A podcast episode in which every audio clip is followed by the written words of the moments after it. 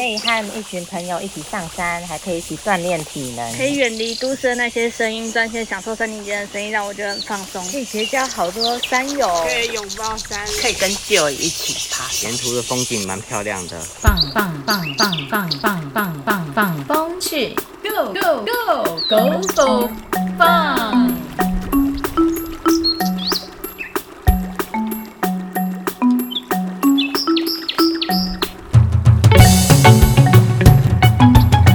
Hello，Hello，Hello，Hello，欢迎收听放风去，我是节目主持人苏玉黛，我是张家珍。我是历史三史志腾，我是应数二齐佑杰。嗨，志腾啊，像你身材这么好，年轻力壮，身高一百八十几公分，他看起来好像平常有在运动，年轻力壮。那像这样子的情形，要去登山前，你还需要做体能的训练吗？哦，还是要的啊、就是登山当然还是要进行一些体能训练。那就是常常用的训练，就是要先训练你的大腿四头肌。腓肠肌、臀大肌、胸大肌、腹肌和斜方肌，然后还有你的那个竖脊肌群。等一下，等一下，你讲那么多肌，我都不知道那个肌肉在哪里。你可不可以讲一下？你讲的那么多肌，到底那些肌在哪里啊？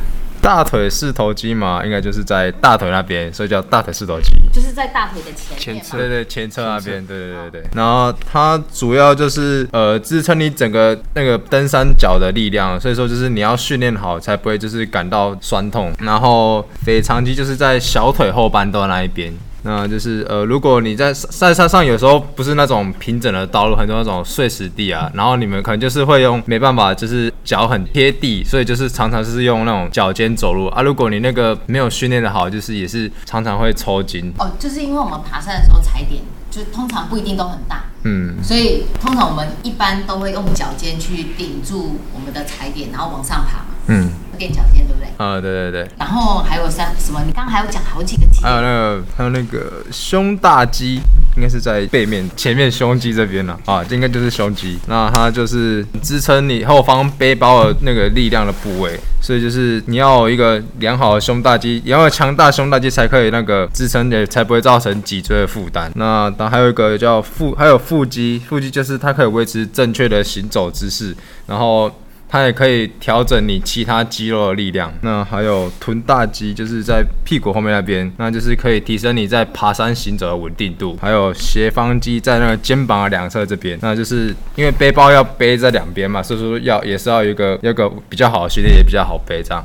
哇，这么多的肌肉群都是需要锻炼。那锻炼的方法是什么？可以请教一下吗？爬山它主要分成心肺和肌力的训练，然后心肺部分的话，最简单的方法就是透过跑步，或是踩飞轮、骑脚踏车，甚至你去爬楼梯，都会有很大的帮助。那跑步要跑多久啊？那跑步的部分，它主要就是把时间拉长，因为你在爬山的时候，你可能会走一次走一两个小时，才会进行一次的休息。那你跑步的时候，就是尽量去维持一个小时，甚至是到两个小时。那速度不用太快，但是就是尽量不要停下来用走的，就是慢跑越慢没关系，就慢慢跑就好。对跑一个小时不要停下来，或是跑两个小时不要停下来。对，他刚刚有讲到走楼梯，走楼梯呢？我知道东华大学有很多建筑物都非常高，有三层楼、四层楼，哇！我们东华大学建筑物最适合来做训练了。你知道，只要下雨天的时候，我最喜欢去四层楼、五层楼的建筑物，就这样咚咚咚咚咚往上跑，再咚咚咚咚往下跑。哦，上山跟下山一次训练到，够厉害吧？厉害。所以呢，现在大家都没有，现在大家大家都没有那个借口了。每天不管下雨天、好天气，都可以运动了。爬楼梯，对。那爬楼梯也是要这样子，一次爬个一小时这样子。就量力而为。嗯，对，那除了说爬楼梯，他训练到的是呃哪一个部分的肌肉？爬楼梯的话，它会比较接近，就是你在爬山的时候你在上坡那种感觉。但是上坡的话，它会偏向就是你的臀大肌还有你大腿前侧，像股四头那一部分都会同时训练到。然后再就是下下楼梯的时候，它就是模拟你爬山的下坡。那这时候你就是会，你就可以学，就是也比较练习到就是你的离心手控制，就是肌肉的离心控制，会相对稳定，在你下，因为离心的控制它对于下坡是非常有帮助的。你控制越好，你对你膝盖冲击力会越低。那你相对你你对你你在爬山的时候，你的膝盖越不容易受伤，它可以比较健康。所以就是说，其实我们在运动的时候，大部分都是肌肉要收缩。可是当如果你肌肉没有很正确的收缩的话，那很多的力量就回馈到其他部位，就例如说啊，我们的关节啊、骨头。那这样子的话，其实对我们的软组织伤害就会非常大。那反而不会用肌肉去支撑我们的力量。对，所以我们通常在运动的时候，你要去特别留意是不是我们的肌肉在运动。就是要保持正确运动姿势的运动才是有效的运动，对，否则会造成你该训练的部位没有训练到，然后呢发生了代偿作用，让那个本来没有想要运动的那个训练的肌肉就就转换成伤害。对，没错。对，那除了爬楼梯、跑步以外，还有那也哪一些运动？呃，这也可以同时做，像健身房里面就是一些肌力训练，像呃爬山比较会用到的肌肉主要是下半身，还有你的核心部位。那你这时候最好方运动方法就是像是深蹲，或是分腿蹲，或是像是罗马尼亚硬举，这几个都都对你的爬山是有同样的帮助的。哇，特别是你在深蹲或是像罗马尼亚硬举的时候，你把你离心那个时间拉长，它会特它会对你爬山的肌肉增加力，那个效果会特别显著。真的觉得他蛮专业的。怎样怎么说呢？我觉得他没有来上我的体育课实在是太可惜了，讲的非常专业。不过这边我可以提供一个意见，就是其实我们在呃深蹲，就是双脚下蹲的动作，还有一个就是分腿蹲，对，弓箭步。那个其实也很重要，因为我们爬山不可能是双脚跳跳跳跳跳，都是单单脚脚跨，对，所以其实、呃单脚跨越比较像弓箭步弓箭步，对对对因为它必须要透过这个肌肉的训练，它我们才有办法把身体提高往上走。嗯对是的，诶，这种训练还有一个好处就是，你还同时也可以训练到你的核心肌群。没错核。心肌群对你的那个在，尤其在背负背的重量相对比较高的时候，核心肌群它会变非常的重要。比较高，你说就背负的重量比，较高，可能说你背到十几甚至二十几、三十几公斤的时候，你如果核心肌群不够强，你腰椎会很容易就受伤。我可以背到，比如说二十几公斤、三十几公斤，要靠核心。对，我们每一寸肌肉其实都是跟我们的呃背负的重量其实是有一点关系的。对嗯，OK，所以运动很重要。那我们做了适度的体能训练，让我们身体有足够的准备，然后上山。那在上山之前，我们还要需要办什么手续吗？呃，最简单的、最基本就是入山和入园。入园申请它基就是网路，你就要出发前五天以在网路先申请，然后入山则是三天前。然后路远它的概念比较像是说，像是 LNT 里面的，就是降低对环境的冲击。那我可以通过路远申请来控管我的人数进入。那实际上，呃，但我这边有个建议，就是如果第一次想要爬山的人，他们其实也不一定说每一个地方都需要入山入园证对。那如果说，哎，大家对于呃这个入山入园证，他不知道说到底该不该申请的时候，那这时候要去哪边去查询相关的资料？入山的话，你可以从警政署那边就有资料可以直接查询，把你要的地点、想去的地点输入进去，就可以寻找到。入园的话，只是看它有没有进入国家公园的管区里面，还有一些像生态保育园区里面，也同时需要进行入山和入就是入园的申请。那我会建议，们一刚开始，假设如果需要入园跟入山证的话，要我会建议先办入园证，你知道为什么吗？为什么？嗯，好，那我来帮你解答。让 我来帮你解答，因为呢，入园证申请过了之后，它有个系统会转移到呃入山证的申请，所以资料转移这样子，我一次不用再打一次对我不用再打一次，对，这是比较方便。终于有稍微一点呃科技化的进步了，就是同样的资料不用再输不用再重新 key 对，对。啊，是的，因为它的主管机关不一样，入园的主管机关是什么？他比较好像是内政部附近，入园的主管机关。就是内政部那边的。国家公园。的国家公园，哎国家公园。那如果是入山的话嘞，警政署。警政署，所以呃，大家可以从网站上面去发现，哎，它那个页面其实是不太一样的，对不对？嗯，对好，那入园最主要就是刚刚说的呃无痕山林的概念嘛，希望能够在生态的保持上面来控管我们入园的人数，以免造成环境的破坏。对那入山的功能是什么？呃，入山的功能它最主要就是由公家机关来替我们做第二留守，就是第二留守人。对，就是像是我把我的我在申请入山的同时，我必须把我的企划书放在放在网络上给他们，他们来进行审核。那他们会先帮我们审过一次行程，再就是我们要是在山上发生任何意外的同时，他可以在第一时间内就是知道我们大概位置，然后从那个方向进行搜索。你可以在短比较短的时间内比较容易被找到获救。所以说简单了，警察不是除了平地的我们的人民保姆，他也是我们山上的人民保姆。那所以我们呃，因为他那边有一份我们的记录嘛，哈，所以我们呃下山之后，是不是也要再去跟他通知说我们已经下山了？对，这样他那边就会知道说我们下山了。对你如果没有通知的话，他那边就是时间到后，他们过那个流就是呃预计下山预计下山时间后，可能两三个小时，甚至或不是半天之后，他们就会打电话通知你的留守人，问就询问你的状况是否已下山。OK，那那如果说像呃有一些地方要办入园，有些地方要办入山，那如果说有人他没有办入山或没有办入园，他就进去了，那会怎样呢？就是他会被公家机关进行开罚，特别是像入园好了，他们罚则其实蛮贵的，然后他还会就是同时就是剥夺你入园的权利，半年对半年内或是一年，甚至严重会到两年，你都不能进，没办法进入那个国家公园里面。哇，这蛮严重的耶对，半年不能进到山上耶。那我还是乖乖的要去办入园。那入山呢？如果没有办会怎么样？入山如果没有办的话，当你发生任何意外的时候，他们是可以向你收费的。再来就是你如果有在保险，尤其是登山险的部分，你请一些民间的搜救进去收的时候，他们是包登山险是不给赔偿的，所以你变哦说你要自费。对，因为进到山里，我们为了要让自己呃预留一些后路嘛，哈，嗯所以如果万一有什么样的事情需要救难的时候，我们也是要先设想一下该这个费用的部分。对那所以如果有半入山的话，呃，由消防警局那边他们进去的搜救，我们就可以不用付费，对，然后你如果再请民间搜救的话，保险也会进行赔偿。保险会赔偿这样子。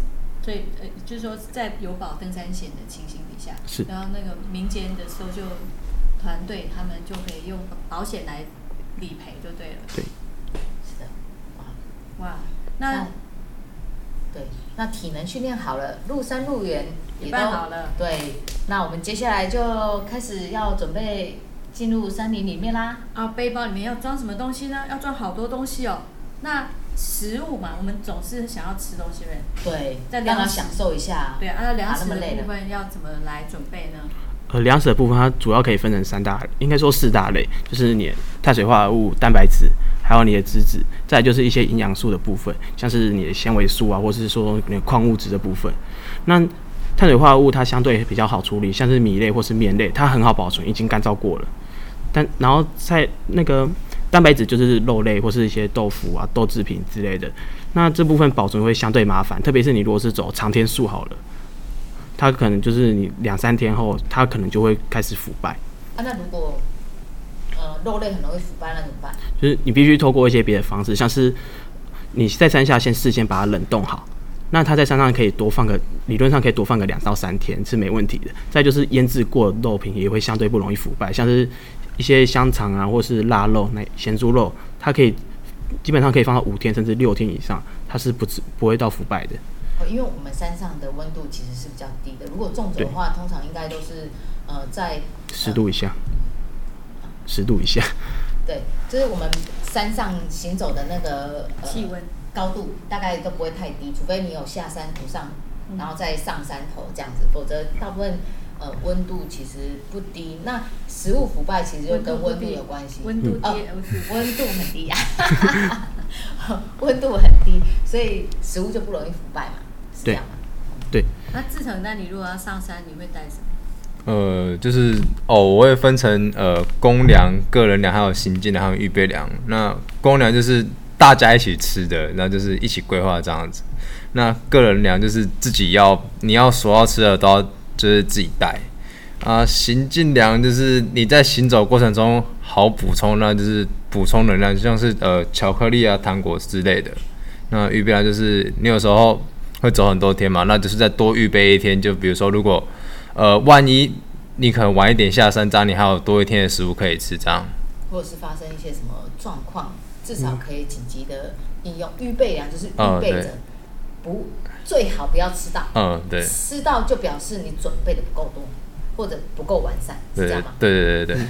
那幼姐，你有什么比较会呃带上山的粮食呢？我自己爬山，我会比较喜欢带炼乳，还有像果干类的东西。哇，有有有！最近我有看到一个新闻，还是我一个朋友啊，我有个朋友，应该是我的朋友，他说上山最好的就是带叉叉牌的炼乳，也可以从头吃到尾。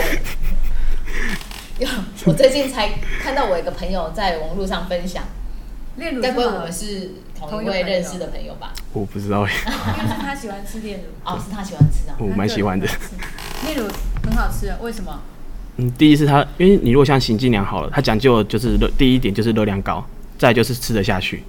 那炼乳它同时蛮，它热量其实不低，再是它因为它甜甜的很很好入口，它也不会说像你吃一些饼干或是燕麦棒，它会导致你口干舌燥，你还要再配水。那炼乳它就不会有这个问题，你就吃下去，它甜甜的，然后又很好吃，哇，听到它心情就会很好。听到今天的节目内容的人就会去买炼乳，然后那个 炼乳公司就很感谢我。不是，但是你是三餐都吃炼乳吗？没有行行进粮都在炼乳那边哦、是行进粮，对哦，所以中间的餐点会交替的吃。对，哦，吓死我了，整天都吃炼乳。哦，那你平常的那个其他的粮食呢，会吃什么？哦，如果像我早餐的话，我会因为有时候为了赶行程，可能是五点出发，或是四点就出发了，那我就会比较以快速解决的，像是燕麦，它就是一个很饱足感很强的东西，然后同时又可以健康。燕麦。对，然后如果像晚餐的话，就是白饭，然后还有菜跟肉，这样子就去做搭配。只是说你肉和菜就是每天可能就是交替轮流，就避免你吃腻吃不下去。那菜不是 容易坏掉吗？对，菜容易坏掉，但是你有些菜是可以放的，像是高丽菜、洋葱，它很耐压，它不至于到出水。那它基本上可以放个五六天，基本上都是不会坏的。那如果像是一些地瓜叶或是像大陆妹压下去就会出水，那它就会导致它腐败。所以这些食物呃还是有一些呃原则可以去遵循的嘛。对那有什么样的原则，你可以提供给大家参考一下吗？呃，基本上就是先看重量，重量。重量很重，因为你如果背太重，那你其实对你来说的话，你会爬得更累，那你就是会消耗更大的能量，你会你会补不过来，你只会你只会越背越重而已。然后再就是好，你要吃得下去，就是你在山上吃的所有菜单，在山下都要先试煮过一次，包含果口味还有分量。这样才会知道说那个自己上山以后喜不喜欢吃，然后会带太多或是带太少。带太少就比较严重，带太多呢，这就要看你的体能好不好了。背得动背不动。对，对那它煮烹煮的时间也有关系吧？对要带跟那个瓦斯罐有关嘛？对，烹煮烹煮时间会和那个瓦斯的量也会影响到很大，所以你如果像是走一些比较累的行程，你晚餐的时候你可能想要休息了，你可能就是不就不会特别去煮白饭，可能会以面或是甚至说是干燥饭之类的食物来代替，就是直接一快速解决，然后休息。我记得上次好像有提到一种，就是面条把它缠在木棍上面，直接火烤那种。有那那个叫蛇饼，蛇饼，对，但那是要带面粉上那去啊，做？就面粉加水，然后揉一揉，揉一揉就好然后就缠缠。在那个木棍上面，对啊，就直接烤了，直接烤，对。直接烤来吃。这也是一种方式，就是等于说变化啦，变化一些食物啦。对，那好，那我们粮食其实哇，真的讲的好像非常的重要哎，对。因为其实它准备有很多的一些技巧，嗯，对。那所以刚刚有讲到要考虑它的重量，然后还有什么营养好好口味。营养、营养好口味啊，还还有一个很重要的要考虑一下热量，热量还是很重要。要计算一下。对，要足够的热量，因为爬山我们其实都很累，因为要负重，然后你要往上走或往下走，要能够足以补充我们的热量。对，那除了这个粮食以外，有一个东西也是很重要，我们也是要带在我们的身上，就是医疗包。那医疗包这个部分，呃，有没有什么建议？呃，医疗的话，你就简单的分，简单的分就是像固定，还有你的外，就是你可能说你骨折、扭伤什么，你可以就就是进行固定。那固定的部分主要就是三角巾、弹性绷带，还有软式护木那些的。那你外伤的话，你可以透过像是优点，然后纱布，还有你的透气胶带，可以就可以进行一个，还有抗生素药膏，就可以进行一个简单的包扎的动作。那剩下就是口服药的部分。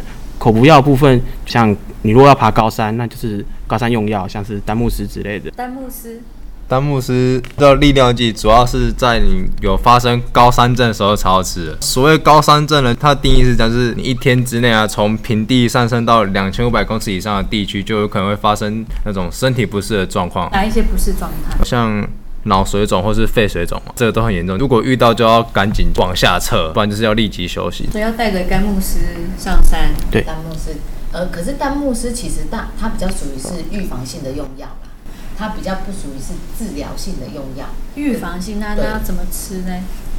诶、它要从你就上山前两到三天你就要开始吃，然后每天吃，直到你下山那一当天才可以结束每。天吃一颗吗？对，就是每天就是一颗。那因为这跟它的药效有关系啊。我上山前两三天就要开始预备，就开始吃，让身体适应这个东西。然后上山每天都要吃，对，吃到下山就可以停了。然后他上山前吃的主要一个还有一个原因是，因为你你是在发生高山症的同时，它有时候是急性的，你在吃当下吃的时候是已经没用的，因为急性高山症严重的话，两三个小时就会让人丧命。哦，所以那时候再吃来不及。因为药效会发作啊。哎、可是我好像听说丹木斯不是每个人都可以吃，对，他就是有一个有蚕豆症就不能吃，只是蚕豆症。吃到有蚕豆类的。对我我就有蚕豆症哎，哦，真的哦、所以你不能吃丹木斯，对我不能吃丹木斯，那吃了会怎样？就吃了就是我的红血球都破光光，然后破光光完之后就没有办法吸带氧气，所以呢，我们有蚕豆症人通常不会去吃丹木斯，我们就会到门诊去请医生开另外一种呃高山的用药，啊，所以替代性的药物，对，就去看那种呃旅游门诊。或者是高山医学的门诊，那请医生开立呃高山的用药作为预防，这样这是一种可以变通的方式。哦，OK，好，那这就是医疗包的准备。那我们要带这么多的东西，要带食物啊，哈，还有我们其他的衣物，然后要带医疗医疗的包。那这样的话，我们的包包就会很多很重。对啊，好重哦，那我们哦我们要该怎么样去轻量化呢？不用，我们就买个很大的包包，把所有的东西通通都带上去。哇，好会背哦！那我们可以背几公斤啊？六姐，你可以背几公斤？我自己呃，大众传统路大概二十五以内。哇，其实我们现在哈、法规有比较人性化，就希望我们不要背得太重。以前我们是协作是依照公斤数来计价。计价的，对，所以很多协作就啊，我可以背越多越好，赚的一趟钱，一趟钱会就可以个十百千万哦，五个数字，五位但是对五位数，可是呢，哎、这很伤身哎、也很伤膝盖，你做个几年，你就不用，你就没有生活收入了欸、就是品质啦，生活品质嘛，对啊可能会身体会受到伤害，好啦好啦，所以那还是不要带太多啦所以。轻量化还是很重要。对那我们要怎么样来帮助我们在打包的时候轻量化呢？轻量化它可以分成就是你的基础重量的轻量化，还有你食材的轻量化。基础重量的轻量化，对基础食材轻量化。对，基础重量的轻量化就是像你的睡袋，还有一些睡垫，还有你的遮蔽系统，像是帐篷、天幕那种的部分。那部分你就是必须透过新台币的力量来让它轻量化。什么叫做新台币的力量？用爱发。哦，像是呃食物的话，有我们有一种叫做呃干燥饭。干燥饭，它就是已经是好的一招，到时候只要泡水就可以，就是不用再煮了。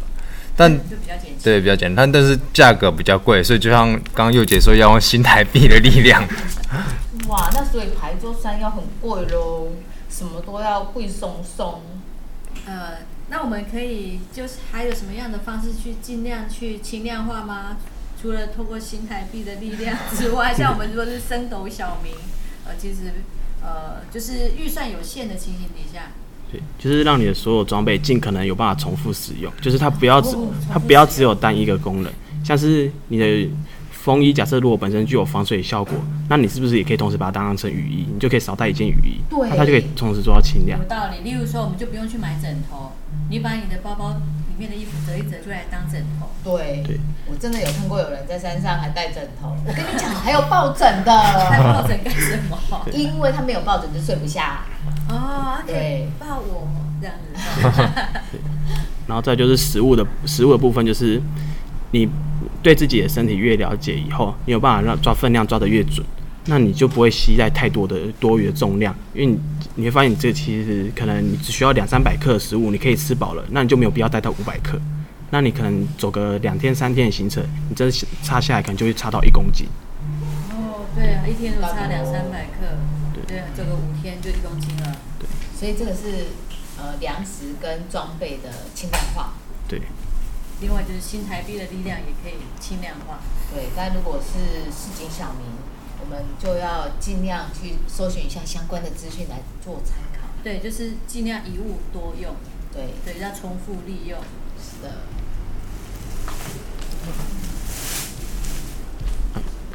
还有没有其他要补充的呢？轻量化吗？应该是没了。还有一个轻量化的方式，就是有人愿意替我背。对，好好，啊，这也是新台币嘛。没有，可能找一个比较壮的。对。对，哦，所以你说的是我们的呃史志成跟佑杰两个都非常的壮又高大，对。就是我们上山的协作啦。啊对对哦不是是助教。对，哇，太开心了。那可以帮我们背，这样我们也可以轻量化。对，所以我们这一集邀请到了这两位同学，其实他就是暗示我们，嗯，未来他们有机会可以成为协作这样子。对不对？是吗。好，那我们今天的节目很很快的就到了尾声，很高兴我们今天聊到了体能该怎么训练，然后入山证跟入园证该怎么申请，粮食如何规划，医疗包要带什么，还有最重要带这么多东西之后，我们要轻量化。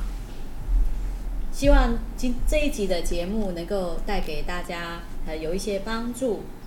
那么我们下次见喽，拜拜拜拜。